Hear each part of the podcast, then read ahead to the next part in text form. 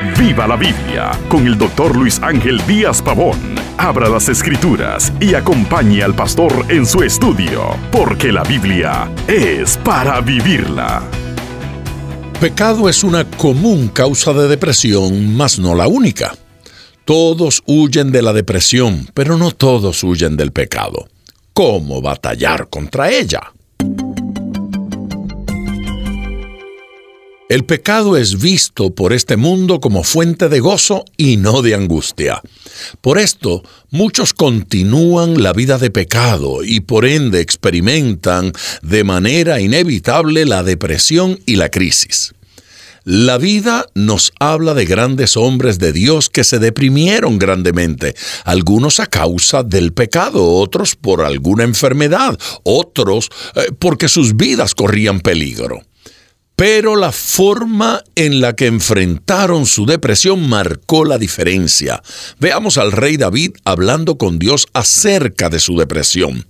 En esta ocasión, por un pecado que había cometido. En Salmos 38, versículos 9 y 10 leemos lo siguiente, Señor, delante de ti están todos mis pecados, y mi suspiro no te es oculto.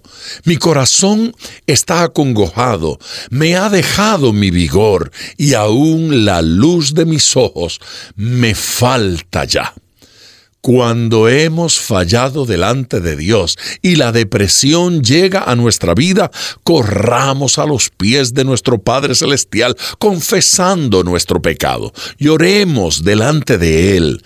No le ocultemos nuestra depresión, porque Él es el único que podrá traer perdón y devolvernos la paz. En otra ocasión, el propio David había pecado nuevamente contra Dios y declara en el Salmo 32, versículo 3, mientras callé, se envejecieron mis huesos en mi gemir todo el día.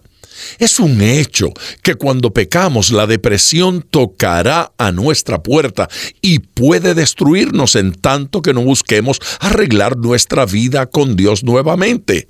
Sentiremos como si envejeciéramos a pasos agigantados. En cambio, cuando somos conscientes de nuestro error y le pedimos perdón a Dios, es como si rejuveneciéramos. El Salmo 51, versículos 7 y 8 dice, Purifícame con hisopo y seré limpio, lávame y seré más blanco que la nieve, hazme oír gozo y alegría y se recrearán los huesos que has abatido.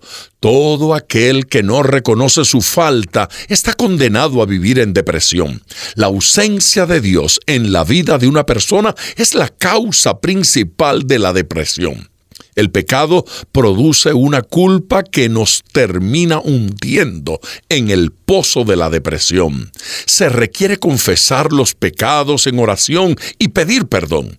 Recordemos que Dios nunca rechaza a un corazón contrito y humillado. El propio David declaró en Salmos 16, 9 y 10. Se alegró por tanto mi corazón y se gozó mi alma. Mi carne también reposará confiadamente, porque no dejarás mi alma en el Seol, ni permitirás que tu santo vea corrupción. Los que traen la depresión a causa de sus pecados ante Dios saldrán perdonados, gozosos y confiados. Mañana volveré sobre el tema de la depresión. Acompáñenos y salga de la angustia. Y no olvide, ponga todo su corazón al estudiar las escrituras, porque la Biblia es para vivirla. Acompañe regularmente al Dr. Díaz Pavón en su estudio personal de la Biblia. La experiencia de décadas de ministerio de la palabra son vertidas en cada jornada. Usted puede adquirir copias de esta enseñanza visitando nuestra página web www.diazpavón.com. Esté atento, participe en nuestro próximo estudio y viva la Biblia.